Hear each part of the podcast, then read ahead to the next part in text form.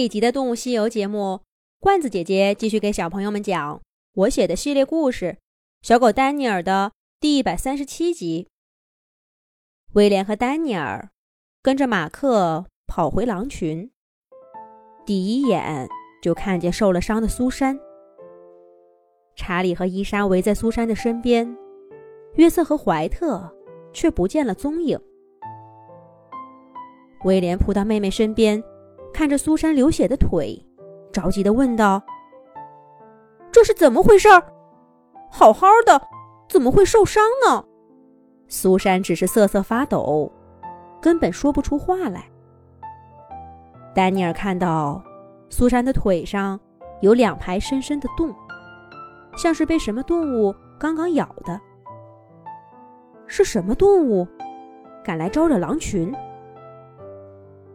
伊莎咬着牙，恨恨地说：“是哈勒，他疯了。”威廉听到这个名字，一下子就愣住了，眼中露出恐惧和愤怒混杂的神色。是舍利，他们又来了。他们不是只有夏天才会攻击我们吗？威廉问道。查理脸色凝重地说：“所以说。”他疯了，哈勒这只疯猫，别让我看见他。马克这才断断续续的说了事情的经过。原来他跟伊莎在雪地上看到了一只老鼠，就跑过去追，却没想到追得远了。舍利哈勒忽然从一棵树上窜下来，咬住了苏珊的腿。马克吓坏了，拼命的喊。幸好约瑟和怀特离得不远，赶来救了他们。哈勒这才放了苏珊，往森林的深处逃窜。伊莎已经不再说话，她招呼丹尼尔跟他一起把苏珊送到一个树洞里。苏珊已经平静了许多，伊莎一下一下的帮他舔舐着伤口，那伤口终于不再流血了。怎么样？他们身后传来查理焦躁的声音：“是约瑟和怀特回来了。”约瑟依旧一脸冷峻的摇摇头。怀特先是跑到苏珊身边，看到他的样子，才重新回到查理面前，说道：“哈勒这家伙太狡猾了，雪地上只见脚印儿，不见猫。”我们跟了一会儿，连脚印儿都跟丢了。要是让我看见他，约瑟接着怀特的话茬说道：“这次也是我们疏忽了，光顾着追寻路，不小心进了森林的深处。哈勒一定以为我们是来抢地盘的。不是，他就是来报仇的，他是来报仇的。”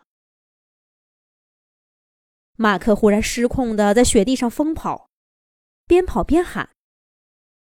怀特赶忙跑过去按住他。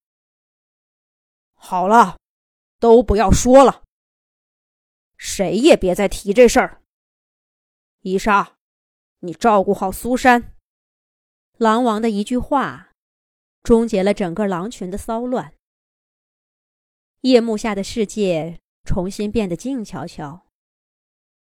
查理自己走到月光下的山坡上，后腿趴下，微微的仰起头，守卫着他的狼群。来到陌生的地方，丢失了猎物，苏珊又受了伤。接二连三的打击让狼群显得有些消沉。狼王的影子是他们这时候唯一的安慰。这一夜。所有的家庭成员都挨得很近，生怕一不留神就失去了彼此。伊莎独自照顾着苏珊，马克虽然没有受伤，却像个小宝宝似的，被大家护在中间，仿佛又回到了他小的时候。夜深了，群狼依偎着彼此，沉沉的睡去。连树洞里受伤的苏珊。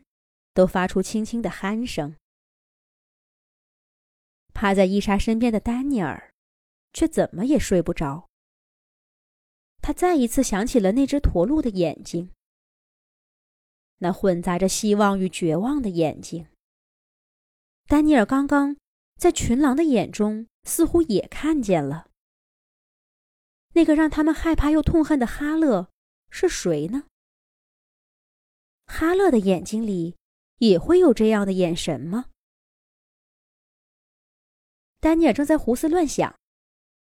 伊莎忽然靠过来跟他说话了。发生这么多事儿，一下子反应不过来吧？丹尼尔点点头。伊莎笑了笑，继续说道：“听威廉说，你家在很远的地方，因为被猎人追，才慢慢走到我们这儿的。”丹尼尔忽然警觉地眨了眨眼睛。伊莎。不会发现什么了。可伊莎看都没看他，继续说道：“别紧张，小家伙。你是威廉的朋友。到了我们家里，就是我们的家庭成员。以前的事儿你不想说，我们也不会打听的。只是你从远道来，肯定不知道我们这儿的情况。”这个舍利哈勒呀，跟咱们家是死敌了。